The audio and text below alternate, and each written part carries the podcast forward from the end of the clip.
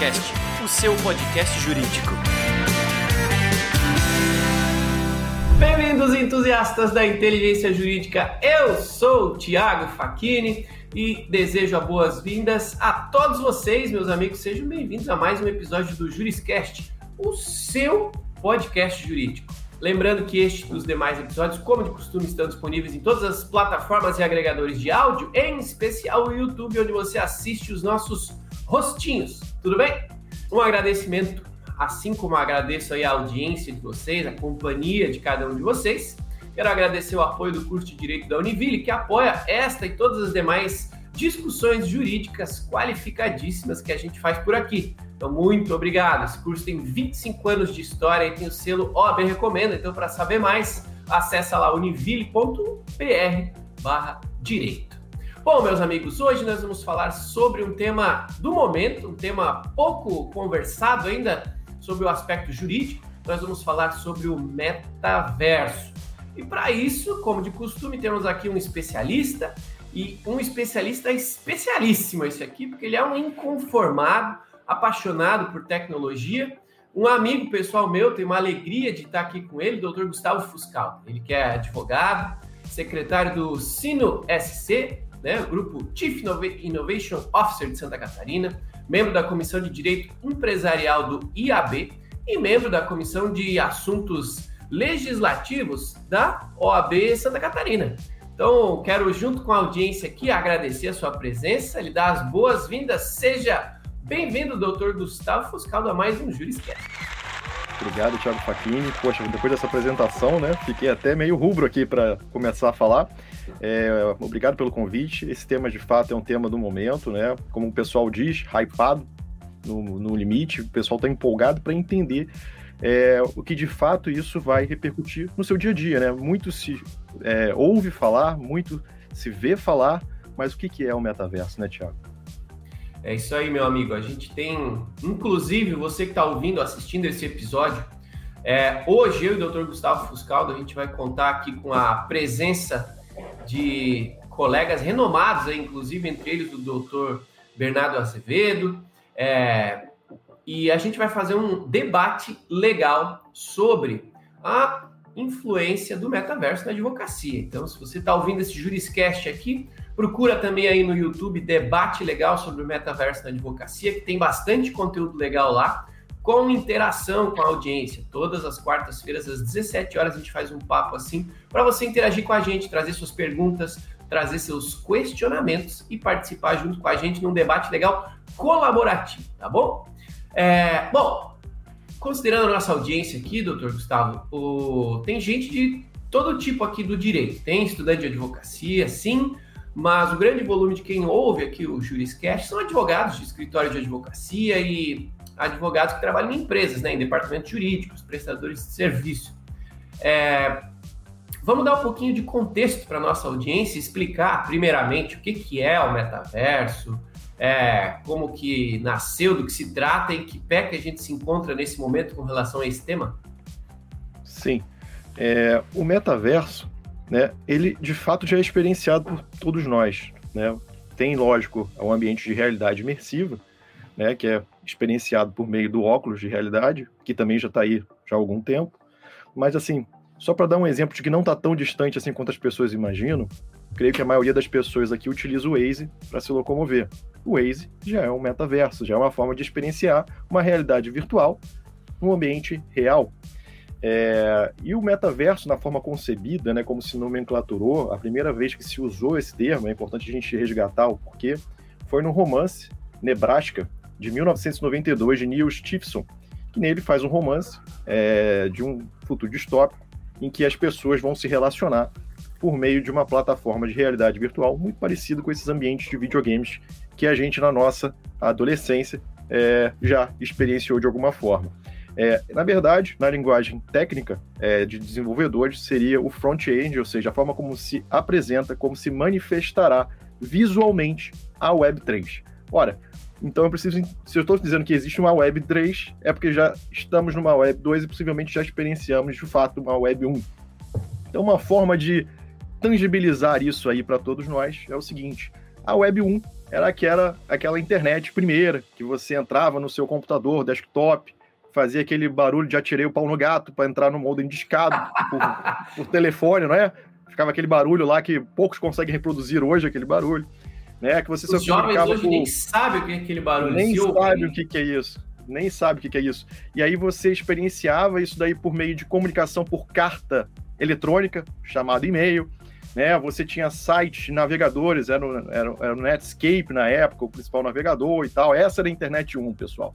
Então esse foi o ponto de maturidade, porque ainda existia uma pré-internet, que era BBS, eram redes que estavam ainda se conglomerando para se consolidar a internet. Veio a internet, Web 1, depois a Web 2 seria o quê, pessoal? Web 2 é muito simples, né? Com a mobilidade da comunicação por meio de smartphones e redes sociais, né? É, na primeira como Orkut, depois o Facebook e, e redes de comunicação, você teve uma mobilidade disso, ou seja, uma universalização de fato da internet para as pessoas é, ao ponto de você hoje verificar até pessoas de todas as idades, de todos os níveis sociais se comunicando com perfis em rede social. Esse é o ponto da Web 2 em sua plenitude. E a Web 3 é um ponto onde chegaremos, que já estamos de alguma forma, como já disse aqui, o Waze é um maior exemplo disso, de como será isso. Né? Aí o pessoal pergunta, nossa, mas como é que funciona o Waze, né? É, é, a gente fica usando aquilo ali, é, é, gratuito? Não, ó, não existe almoço grátis em nenhum negócio, meus amigos. Aquilo ali está sendo gerado inteligência e dados e dados e com inteligência para entendimento em relação a perfis de uso de cada pessoa. Por exemplo, vocês nunca pararam para pensar naquela hora que você eventualmente ali passa um pouco do limite de velocidade num ponto de via controlada, que aquilo ali pode estar sendo salvo e fazendo um perfil de uso em relação a como você é, trafega nas vias? É, por exemplo, aqui na cidade de Joinville, né, Faquini, um secretário de trânsito passado usou informações em relação a pontos de retenção para mudar rotas de cidade trânsito na cidade. Então, olha só como é que já existe e olha só como é que já impacta em relação a alguns segmentos de negócio. E assim, e em relação a nós advogados, né, que é a grande questão. Ora, eu vou fazer só uma pequena introdução para a gente também aqui não é, é, é, passar de forma rápida e superficial em relação aos assuntos que são é, pontos importantes. Mas vejam, a internet impactou a vida dos advogados e judiciários de forma geral, ou seja, todos no meio jurídico, já desde a Web 1. Porque você antigamente você ia ao fórum é, para ver manifestação de processo, para ver andamento de processo, conversando com o serventuário. É, na Web 1 para a Web 2, você já experienciou o quê? Você ter acesso aos andamentos do processo pela internet. Você não precisou mais ir ao tribunal para saber como andava o processo. E ainda na Web 2, você já experienciou o quê? O fato de você poder se manifestar no processo pela internet sem precisar ir ao protocolo para fazer a sua petição chegar ao processo ser juntada, ou seja, o processo hoje também hoje já é eletrônico. E aí a grande provocação é como será essa relação no metaverso, Paquim? A gente que vai coisa linda. Que coisa linda. Eu acho legal quando o advogado é especialista é, também em tecnologia, né? Você como advogado que, que é especialista em inovação, lógico, faz parte da, da sua do seu métier, do seu dia a dia, mas é legal que consegue deixar um pouquinho mais palatável o assunto, né? Consegue deixar ele mais simples de ser entendido. É, bom, você citou aí o, o, as, as versões da web, né, que vieram evoluindo aí ao longo do tempo, e agora, então, para metaverso, essa ideia de metaverso, se eu entendi bem, é uma web imersiva, né? Se, se hoje a gente usa essa web aqui, onde a gente comunica de um lado e o receptor está do outro já funciona legal, é, o que, é essa Web3 e o que, que vai mudar, assim, drasticamente para a gente dizer, poxa, legal, vai ser diferente mesmo? É, vai ser tão diferente assim? Vai. Hoje, como funciona... Ou já é, é né? Será que já existe esse, essa ideia então, a gente, a gente está na transição? Está tá na transição, Fakine. A, a web que a gente conhece, dois, né, que é experienciada por todos, né, de forma geral, os dados ficam aonde? Num provedor de internet. A informação fica armazenada em ponto específico e desse ponto vai para a rede que distribui. É, na Web3, a informação está descentralizada. O que eu quero dizer com isso? Não está num provedor específico, ela está na blockchain, que é uma rede de correntes e elos criptografados, descentralizados, ou seja, essa informação ela está em blocos. Então, assim, se cair um ponto da rede, né, um bloco desse, dessa corrente cair, ela não vai perder a informação porque ela está circulando pelos blocos. Então, ou seja, é muito mais seguro isso daí em relação à Web 2, ou seja, já seria um aprimoramento em relação a isso. E a questão da descentralização, ela é uma segurança para o usuário no final do dia. Né? É uma segurança porque aqueles dados não vão, é, é, uma vez postos ali, eles não podem ser alterados. É, então, seja, para operações bancárias, para operações em que você requer mais segurança, é, como a gente verifica, por exemplo, que já está acontecendo hoje em relação à tokenização, em relação aos NFTs, ou seja, o NFT é uma, uma categoria né, de token. É um token hoje que tem sido utilizado para o quê, pessoal? Ah, para vender obras de arte. Você vê, por exemplo, o Neymar comprou um é, né, aquele, aquela figurinha do macaquinho, né? E aí o pessoal fala, pô, mas como é que pagou uma fortuna naquilo ali e tal? E as pessoas ainda estão sem entender ainda qual é o valor e a utilidade. Então, um grande dilema hoje em relação a essa Web3 é eu não consigo ver valor porque eu não consigo entender a utilidade em relação àquela ferramenta. Então a gente ainda também de fato não sabe ainda é, se ainda é um hype muito alto, ou seja, estão jogando isso aí para gerar uma cultura de uso, ou se de fato é, isso daí é, tem valor real e aquele valor é aquele que está sendo pago. Ainda não está muito claro para entender. O tempo nos responderá a essa indagação, Faquini. Mas o importante é que a Web3 ela evolui em relação à Web 2 exatamente em relação a essa característica de armazenamento e circulação de dados. Então, essa é a base, é o back-end em relação ao Web3 e o front-end, ou seja, a forma como ele vai se manifestar é por meio do metaverso, que é uma experiência imersiva. Nesse momento, aquele óculos de realidade é, virtual que a gente conhece, o mais usual hoje é o do Facebook, que faz com que você ingresse nesse ambiente virtual, ou seja, é como se fosse uma plataforma de videogame, a forma mais fácil nesse primeiro momento de explicar. Até deixo aqui, Faquinha, uma indicação de filme muito interessante, que é o Player Number One, tá? Ele tem aí nos principais streamers aí, você consegue baixar e você consegue entender o que, que de fato seria essa experiência imersiva, caso você não tenha o óculos. É, o, o, óculos até está com queda de preço, mas é bem interessante para você entender como é que você é, é, vai, vai se relacionar em relação a essa plataforma. E uma outra forma também de explicar visualmente o que, que é o metaverso, é, quase todos acreditam que já, já assistiram o filme Matrix, correto?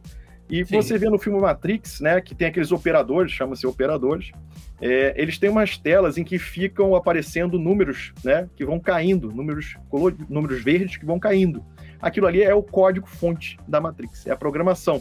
Então, aquilo ali é como se fosse a blockchain visualizada em codificação. E o metaverso é quando eles ingressam por meio daquela, daquela conexão naquela realidade imersiva, é como vai ser, porque aquilo ali é como se fosse uma projeção em ultra realidade. Hoje você vê alguns casos, quando você vê reproduções na internet de pessoas experienciando metaverso, aqueles gráficos poligonais. Por que isso? Porque hoje também os computadores não estão com maturidade de performance para integrar, para entregar essa qualidade de resolução é, com várias pessoas. Então, hoje, por exemplo, uma reunião de ultra realidade, é, que seria como se fosse uma projeção, como no caso do filme Matrix, né, das pessoas imersas naquela realidade, você teria que ter supercomputadores e no máximo comportaria 20 pessoas, segundo informações de desenvolvedores de metaverso hoje. Então, estamos, como disse, nessa zona de transição, mas hoje já vivemos experiências na Web3, como disse aqui o caso do Waze.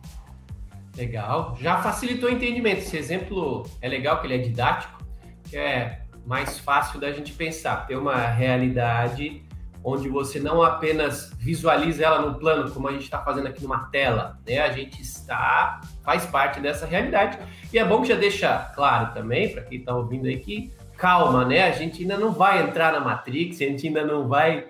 vai ainda. Aquela, ainda. A gente não vai ter essa qualidade realista tão tão realista quanto né, representado no filme, claro, mas deu para entender, deu para entender o conceito.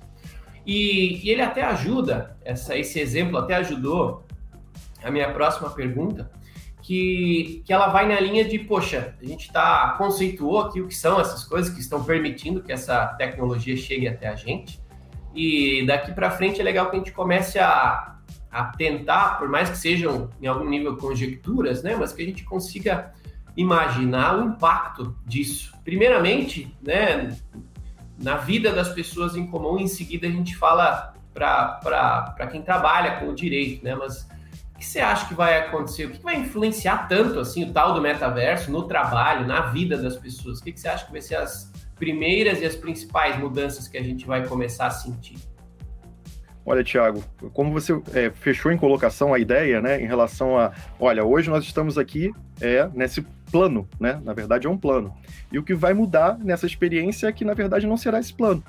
Será um ambiente de realidade diferenciada, vamos chamar assim dessa forma, né? Por isso que metaverso, né? A expressão meta quer dizer além do verso, ou seja, dessa versão que estamos vivendo aqui da real, também, que é um conceito filosófico vago, é, para uma realidade imersiva, ou seja, ao invés de nós estarmos aqui hoje, eu e você, em plano, com a nossa audiência nos assistindo de uma outra tela plana, nós estaremos num ambiente em que eu terei um avatar, você terá uma expressão em um avatar e a nossa audiência possivelmente estará conosco nesse espaço.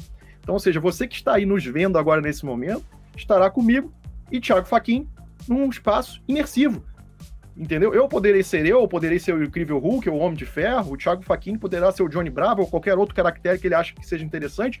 E as pessoas podem adotar é, formas de pessoas e até objetos inanimados é, para experienciar por meio de avatar essa realidade, que pode ser na Millennium Falcon, pode ser na Estrela da Morte, pode ser dentro de um cenário do Mario Bros, pode ser onde nós escolhermos estar e poderemos conversar de forma agradável e tomar um café virtual no metaverso.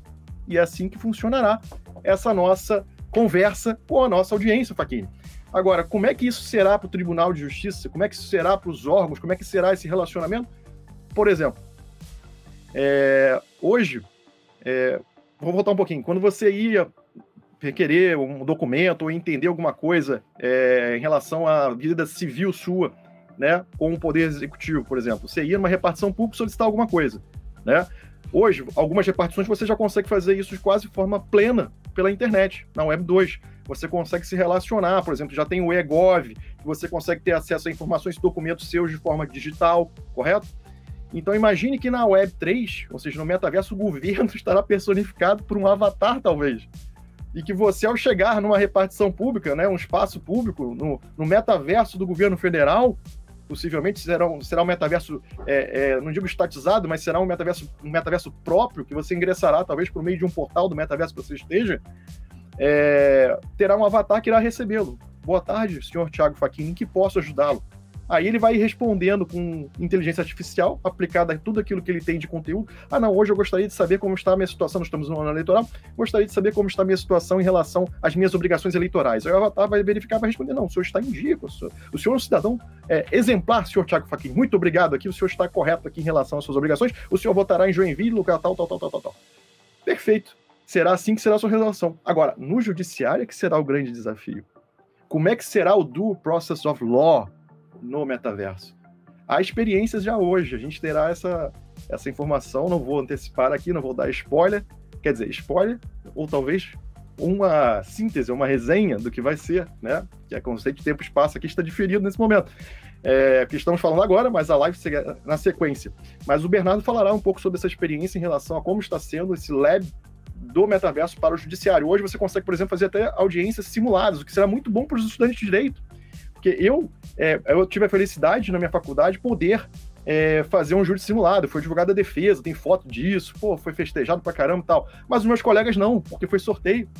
Então eu tive a oportunidade de poder fazer isso, mas os meus colegas não. Veja que no metaverso poderá acontecer isso. Todo estudante de direito poderá é, ser um advogado da defesa, um advogado da acusação e treinar isso no julgamento simulado, com um juiz avatar, com com um, um júri avatar que, por meio do que você for dizendo, o algoritmo deles for é, interpretando, pode lá dar o veredito, culpado ou inocente. Olha só que interessante. Para um júri simulado, Thiago. Agora, como é que poderá ser para o judiciário de forma correta no dia a dia, na experienciação da prova? Como é que será a análise da prova? Né? Porque assim, a prova hoje já tem uma polêmica, né? A prova física transformada em digital, ela já tem uma controvérsia. Agora, a prova digital, ela tem que seguir aquele regramento em relação ao hash, a codificação, tal, a forma como é validado. Então, hoje a gente já tem algumas dificuldades. Né? Não é uma coisa muito tranquila em relação a como foi a virtualização né, do processo, a digitalização do processo para a Web 2. Agora, imagina como será o desafio para a Web 3, já. Eu acho que esse negócio da segurança com relação a provas digitais vai ser uma grande transformação para os advogados, né? Considerando que a Web3 aí vai, vai ser baseada em blockchain, poxa, imagina que legal, cada mensagem que a gente troca, imagina você, cada WhatsApp que você manda e depois você apaga, essa mensagem continua disponível nos blocos né, que formam a internet e, e fica acessível. Ela tem o um endereço lá, vai ficar acessível, se necessário, claro, né? E a informação não se altera e não morre mais. Então, para quem vai estar operando o direito, vai ser um novo jeito de obter provas e, por consequência, tratar os seus processos, né? Porque para alguns vai ficar muito mais fácil, para outros vai ficar muito mais difícil. Então, assim, vai mudar essa mecânica do uso é, é, de provas e, e, dentro dos processos, e isso vai exigir, no mínimo, né? No mínimo, muito mais criatividade dos advogados, não é? Sim, e das partes também. Veja que assim, a gente, você comentou a questão em relação às empresas, né? Como é que será isso para as empresas? Olha, a inovação pela pandemia já acelerou um pouco da questão do trabalho digital, do trabalho remoto, né? das pessoas em casa, né? O Zoom, essa uma das ferramentas, né? Por exemplo, essa aqui que a gente usa no caso é outra, mas é uma também experienciado parecido com o do Zoom. É, ajudou com que as pessoas mantivessem as empresas funcionando naquele período que a maioria das pessoas ficou reclusas em casa, né, pelas questões da pandemia. Então você entende o seguinte, né? É, já começou uma cultura para que você possa estar em qualquer lugar, aquele conceito que a gente falou outro dia do Anywhere Office, né? Hoje é trabalho, não é mais um lugar que você vai, é o que você faz. Então já é um primeiro conceito preparando para a Web 3, né? Que não importa onde você vai estar, porque você pode estar na realidade que é presente, pode estar na meta realidade, você vai estar trabalhando de alguma forma. E aí vai ter um desafio, talvez, para o legislador, no caso brasileiro, é, em relação a como tratar e evoluir, talvez, a legislação presente em relação ao teletrabalho, né, ao trabalho remoto, de entender algum conceito que pode ser alterado, né? Porque essa lei, ela também não veio para definir, né? Para resolver o problema, não. Ela veio para dar uma arrumada, mas ela também tem que ser sempre revalidada. Por isso que ela não pode ser muito específica, ela tende a ser sempre a mais genérica, para não ficar obsoleta de forma muito rápida. Mas eu acredito que para essa experiência do metaverso, ela tem que ter algum retoque aí, talvez, é, só para arredondar algumas arestas que podem ter em relação a dúvidas interpretativas em relação à questão do trabalho no metaverso. Legal. E, pô, a gente já falou de, de conceitos que já estão em prática, né? O próprio metaverso já existe, já existem plataformas de metaverso, inclusive você eu já, já vejo nas suas produções de conteúdo que você está lá, volta e meia, produzindo conteúdo lá dentro do metaverso. A gente explicou aqui a Web3, né? As camadas de segurança que ela acaba incluindo nas transações de informação.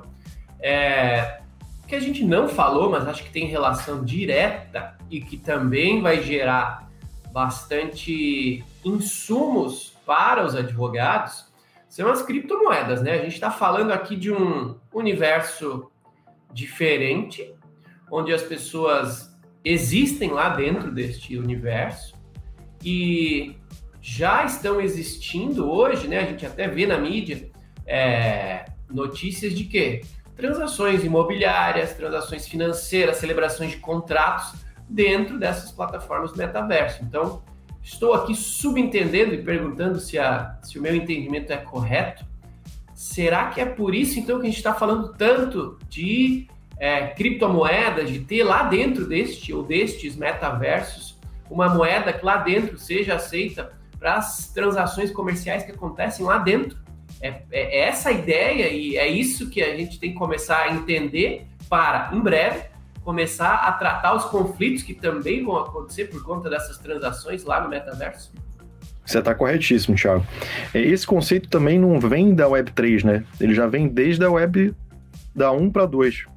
Você, como bom jogador de videogame, creio eu, né? Você teve o PlayStation. No PlayStation você tinha a rede PSN, que você podia colocar créditos ali para adquirir jogos ou adquirir add-ons para os jogos, desde o PS2 ou talvez o PS3, agora não me falha a memória.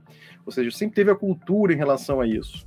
A Apple também, com na Web 2, já com o iPhone consolidado, é, você tinha a loja já da Apple que você podia adquirir ali dentro. É, né, softwares, aplicativos, aditivos aos aplicativos e tal. Então essa cultura da loja dentro, né, ela já vem preparando você para a Web 3, que vai ser diferente em relação a esse modelo, porque ela exatamente vai ser pela blockchain. E a, a, a, as criptomoedas, né, cripto, criptografia, né, é um criptoativo que decorre dessa produção dos blocos. Então, aquele que ganha, constrói o bloco, remunerado dessa forma. Aquele que faz a intermediação também é remunerado dessa forma. Então, você tem uma loja ali que são para os prestadores de serviço. Vamos chamar assim só para ficar mais tangível, né? Ficar mais.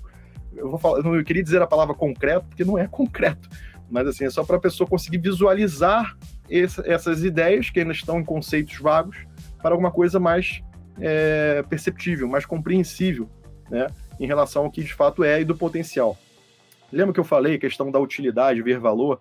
É exatamente por isso. Então, hoje, de fato, valor há para quem já interage nessa questão em relação ao Web3, em relação à produção de blocos, em relação à intermediação, em relação às utilidades que há nessas plataformas, que há outras modalidades, por exemplo, alguém que faz a construção disso daí é remunerado, aí tem a equipe dele, pode remunerar particionado também.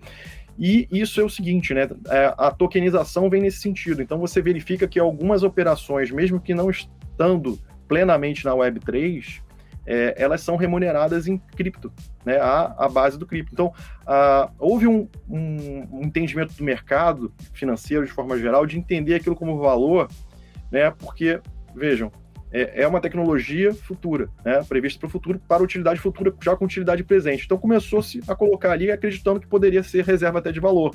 Então, houve um boom em relação a isso, né? muitas pessoas comprando, escassez, então são fundamentos econômicos e financeiros para você entender e começar a gerar valor por si só. Correto? E aí você tem um pouco do especulativo, houve pessoas que faziam isso para esconder patrimônio, num primeiro momento houve isso, essa, essa movimentação também. Então você tinha mecânicas, às vezes, no final do ano, comprar e no início do ano ter a venda, então os preços ficavam, né, no final do ano, dezembro subia, de janeiro descia por conta dessa movimentação. Aí houve entendimento também de que isso daí não seria uma coisa muito correta diante a, a governança é, internacional, então houve um, uma melhor política em relação à observância dessas práticas, né? Começaram a criar filtros em relação a isso. Você vê hoje que até a Receita Federal do Brasil, para quem fez a declaração tempestivamente, tem lá o campo lá para você declarar que tem criptoativos lá. Perfeito. E aí você verifica, por exemplo, fraudes em relação a isso. Né? Você escuta o pessoal falando, pô, tem muita fraude, tal, tal, tal, é, sumiço de criptoativos e tal. Aí você verifica que não é na Web3. Olha que interessante. A maioria desses relatos, pelo menos que a gente verificou, são na Web 2. É o quê? Ah, a corretora né, que fez a intermediação que está na base 2, na base 2 perdeu ali as informações.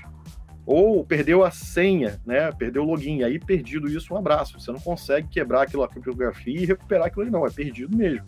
Houve casos de, de pessoas que perderam pendrives ali com, com cripto, com bitcoins hoje, com valendo fortunas, é, e não, não se recupera. Não há uma, um, um órgão central para falar: olha, aquele cripto era meu, perdi. Não, é descentralizado. Então a titularidade daquele ativo, daquele criptoativo é seu.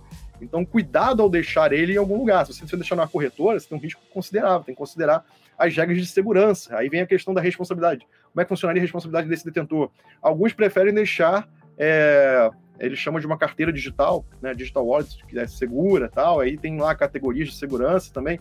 Então, hoje as pessoas estão começando a entender dessa forma, ou seja, está particionado o uso. Então, hoje tem pessoas que estão focadas na tokenização, por exemplo, tem gente vendendo imóvel hoje por meio de tokenização imobiliária. O Renato talvez venha falar um pouco isso na live também. É, então, há segmentos que já estão entendendo sobre a Web3, mas ainda não se operacionalizou isso de uma forma concreta, né, de toda ela. Então, esse vai ser o ponto de, assim, de pleno atingimento da Web3. Mas sim, hoje você tem, além dessa questão das moedas, dos criptoativos, também há os tokens, que são para proteção é, de direitos antimateriais, como, por exemplo, obras de arte, como, por exemplo, é, fonte. Sabe essas fontes que a gente usa? Há pagamento de royalties para algumas fontes. Algumas são de licenciamento gratuito. A maioria que a gente usa nesses editores de texto, a princípio, são gratuitas. As outras, né, que são um pouco mais elaboradas, mais detalhadas e tal, a princípio você tem que pagar royalty ao designer que fez aquilo ali. Isso, às vezes, é uma forma difícil de você controlar. Às vezes o cara tem que ter um escritório de propriedade intelectual, notificar, olha, e geralmente ele faz isso nos grandes porque ele consegue identificar, ó, tá usando ali, não tem autorização, ele vai fazer aquela notificação e resolve. Por exemplo, a Netflix, se não me engano, antes de fazer o redesign, ela pagava uma fortuna para o uso da, da fonte lá da, do logo da Netflix. É um exemplo que todo mundo já, já reparou, que houve uma mudança, um dos, um dos fundamentos foi isso, ela desenvolveu a, a própria dela. É, na, na NFT é muito fácil. Aí o pessoal briga, né, Thiago? Fala assim, pô, mas assim, aquela imagem ali, como é que é titularidade? Eu vou dar um print naquilo ali. O print funciona na Web 2 na Web3 você não tem como dar um print daquilo ali. Então, você até ele, tem como dar o um print, mas não tem como comprovar a propriedade. A propriedade é daquele detentor do NFT. Então, assim, tem até artistas hoje que, que já estão fazendo. Só para dar um exemplo de coisas que já estão acontecendo, né? Obviamente, assim, é, são de mercado geral, mas assim, a gente já vai entendendo o que, que pode acontecer juridicamente e o que pode impactar também é, a, os escritórios de advocacia e as empresas. O artista ele tem duas opções ele, hoje. Eu conheço um artista que faz dessa forma. Eu, ele pode entregar o quadro real ou o token, o NFT dele, para a pessoa. A pessoa escolhe. O que ela escolher, ele vai queimar o outro. Então, por exemplo, se eu quiser um quadro do artista, é, real, ele vai queimar o NFT. Se eu quiser o NFT, ele vai queimar o quadro. É quase como se fosse uma competição para o que vai gerar valor. O real ou o virtual. É quase que um é, um, é um dilema que o artista cria, é uma provocação que ele faz. E eu acho que é interessante isso, e com esse exemplo eu quero mostrar o momento que nós estamos vivendo, que é exatamente esse momento de transição do real para o virtual. A Web3 vai significar praticamente isso. É, não quero me arriscar tão filosoficamente nesse aspecto, mas talvez possa importar para algumas pessoas a renúncia do real para o virtual. Algumas pessoas vão se posicionar no meio algumas pessoas vão falar: não quero entrar nesta brincadeira. Mas fato é, Faquini, que de fato será uma mudança significativa para a sociedade que a gente vive hoje. Sensacional. E falando de mudança, então, para a gente é, até dar um, um passo mais prático nessa nossa conversa aqui, é, já, já apareceram notícias, e você, como está envolvido recorrentemente né, nas discussões sobre o tema de metaverso e tudo mais, já tem notícias sobre o mundo jurídico em algum nível se envolvendo lá no metaverso, abrindo escritório, fazendo transação, parará. É, que exemplos, para o momento, claro, né? Imagino que eles vão ser em alguns níveis mais simples ou mais superficiais, ou ainda não tão aprofundados, mas quem já está usando o metaverso no mundo jurídico e para quê? O que, que já tem de exemplo prático para a gente conhecer aqui? Sim, existe um escritório em São Paulo, né? não vou fazer propaganda dele, você dá um Google lá, é o primeiro escritório que está no metaverso. É, e ele faz atendimento da seguinte forma: né? Você entra, lembra aquele exemplo que eu falei do, do governo, da experiência de entrar no metaverso do governo, tem um avatar. No caso deles, eles têm uma parede, um mural, em que tem o um descritivo dos serviços ali. Então você já pode meio que pré-alinhar é, o que, que você quer em relação àquele serviço ou entender, antes de entrar na reunião imersiva, o que, que você pode ali esperar daquele escritório, que já dá mais ou menos o core business daquele escritório. Então é bem interessante desse ponto de vista. A única questão que me gera um pouco assim é espírito cético em relação ao metaverso é a questão da segurança das informações. Por quê? Nós, advogados, temos uma questão da confidencialidade. Então, toda a nossa conversa com o nosso cliente, ela tem essa proteção legal. É, a gente sabe que essas estruturas funcionam para captar e coletar dados para gerar entendimento sobre usabilidade e, com isso, vender serviços, vender produtos e tal. Então, dito isso, é, não se tem hoje, nesse momento ao certo, 100% de certeza e segurança em relação a, por exemplo, se você usar um metaverso é, de uma plataforma, por exemplo, como a Meta, né, rede Facebook, se de fato aquelas, aquelas informações vão ficar distritas ali, até que ponto essas informações vão passar e para quem vai ser passada aquela informação. Então, feita essa ressalva, é uma questão importante.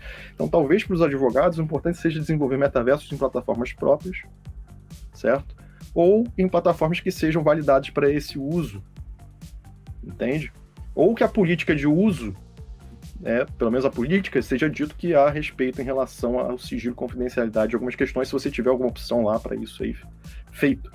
Então é uma, é uma importante ressalva que tem que ser feita. Existia um provimento antigo na OAB é, de não presença de escritórios de advocacia, na verdade não é nenhum provimento, era uma consulta feita ao Tribunal de Ética em relação ao Second Life. O Second Life foi uma experiência imersiva, né, foi uma tentativa, foi um proto, vamos chamar assim, um proto-metaverso, porque não era em, em blockchain, era na Web 2, mas havia uma experiência imersiva e você tinha uma modalidade muito parecida de aquele conceito que eu falei de loja, de você comprar as coisas ali dentro, né, poder experienciar de forma imersiva, é, ter avatares, ou seja, essa parte do front-end, né, do, do, metaverso, né, por isso que eu estou brincando de chamá-lo de proto-metaverso, já existiu ali. E nessa experiência houve uma consulta e a OAB entendeu que não seria conveniente o escritório de advocacia estar presente ali naquele momento. Mas entendam, isso aí é uma avaliação do Tribunal de Ética de São Paulo, em, acho que, salvo engano, há mais de 5, 6 anos. Salvo engano. É, da mesma forma como houve um entendimento, logo na mudança do marco, do marketing jurídico, né, a gente até conversou sobre isso, né, Tiago, que o TikTok não seria o canal né, apropriado para um advogado estar e comunicar. Mas vejam, que naquele primeiro momento só se existia dancinha. No momento que houve o posicionamento da OAB, só existia aquela, né, aquela mecânica de comunicação por dança. Hoje você vê o TikTok já evolui bastante. Hoje eu estou lá como observador, entendendo melhor, já vejo que há conteúdos ricos sendo produzidos ali de forma curta. E isso também contribuiu para é, vídeos mais sérios, entregas mais rápidas, como pílulas de conhecimento e tal. Então vejam, esses conceitos e essas travas, né, a princípio, no nosso caso, dos escritórios de advocacia dos setores regulados, elas não, elas tendem a ser resolvidas por aquele grupo no Conselho Federal, hoje, né, que tem mais velocidade de unificar esse entendimento, universalizar essa entrega em relação a isso. E vejo e sinto que o espírito deles é no sentido de abrir essa experiência em relação ao metaverso. E eu acho que é um caminho de fato sem volta, porque todos estaremos lá. Todos iremos para lá. Ah, foi o que eu disse, o governo já está programando a experiência do judiciário já em relação ao metaverso, há labs em várias específicas, né? O Bernardo vai falar isso melhor é, na nossa live, do debate legal, é, que já estão é, trabalhando sobre isso. Então, assim, não tem como o escritório de advocacia ficar de fora. Paridade, né? A Constituição já diz, né? Advogado é igual. Então, assim, o nosso estatuto também diz, é igual. Então, assim, se já está, meu amigo, nós também estaremos. Então, é importante isso. Em relação às empresas, de igual forma, vejo que, por exemplo, as empresas serão personificadas em espaços, em marketplace. Agora, como isso irá impactar os negócios, Thiago? Por exemplo, imagina hoje, é, é, a Nike está lá, está posicionada lá e tal. Será que faz sentido hoje ela ter uma loja física? Se você pode ingressar lá, experienciar o sapato, tudo, será que faz sentido você ter um sapato físico depois no metaverso, Thiago? Então, assim, são coisas que assim, a gente só vai entender realmente o tempo que vai nos dizer o que irá acontecer. Mas, assim, nesse momento é importante ter essas provocações e reflexões em relação a como os negócios serão feitos, né? Porque a gente está vivendo uma transição para uma experiência de fato imersiva e virtual. Como ficará o real ante a isso? O que, que será o limite de uma coisa ou outra, entrega de uma coisa ou outra? Então, segmentos essenciais, eu acredito que vão se manter, né? Você vai continuar precisando de roupa, de certa forma. Vai continuar precisando se alimentar, de certa forma. Você vai precisar continuar da sua saúde, de certa forma. Vai precisar continuar de advogados para te ajudar a entender isso daí, te proteger, resguardar seus direitos. Né? Entender como é que vai funcionar os negócios na criptografia, né? os smart contracts, como é que você vai operacionalizar e dar os inputs corretos sobre o legal mind, né? a mente legal que vai fazer os smart contracts. Então, os advogados vão ter que ser programadores, vão ter que interagir com programadores, é, meus amigos, esse é o Dr. Gustavo Fuscaldo falando com a gente sobre o metaverso, sua concepção, sua, seu atual momento e alguns aspectos jurídicos aqui, um pouquinho de futurologia, mas já já sendo vivenciada né, em algum nível. Então, super legal. Quero agradecer você que tem nos acompanhado até agora. Quero pedir um pouquinho de carinho da sua parte se você puder avaliar esse episódio, né? Esteja você consumindo ele onde estiver, Dê aí o seu joinha se você está gostando dessa conversa, avalie aí com as estrelinhas.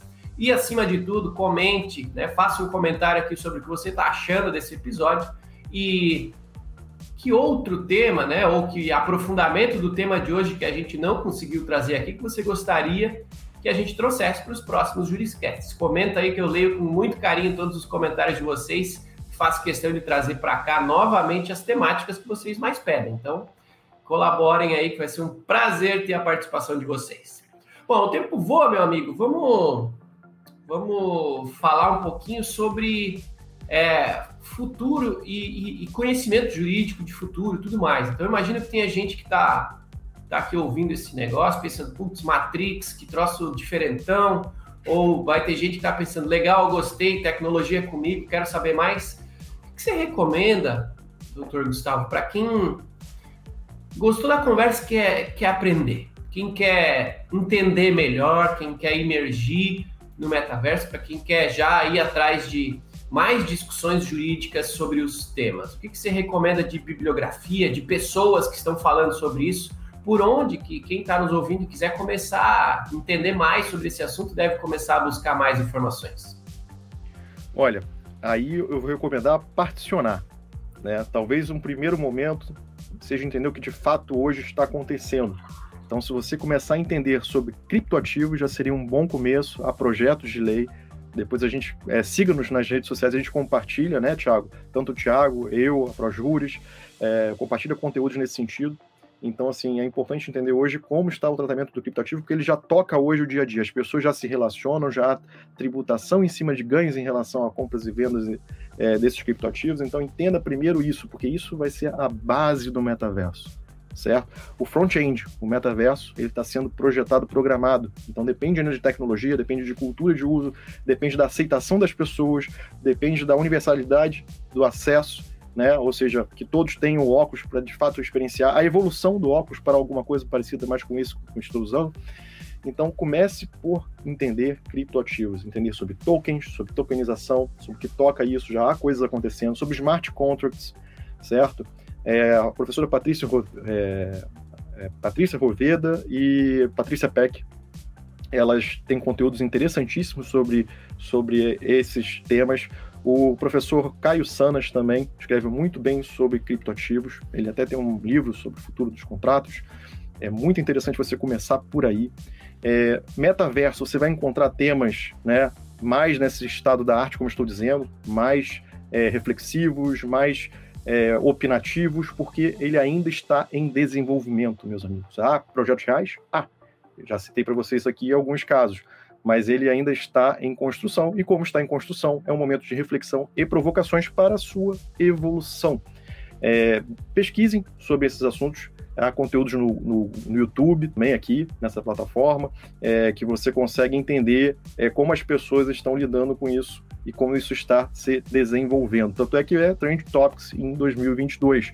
Há cursos, a gente prevê também lançar cursos sobre esse assunto para ajudar as pessoas a entender e gerar o senso de comunidade, que eu acho que o mais importante disso tudo é irmanarmos nessa questão de entender e discutir juridicamente essas questões. Por exemplo, aplicação da lei, né? Qual, qual lei será aplicada, as questões é, criminais que são as mais sensíveis, né? Casos de assédio é, ocorrendo, em importunação é, sexual, é, né, porque se não houver hierarquia, já cai num outro tipo penal.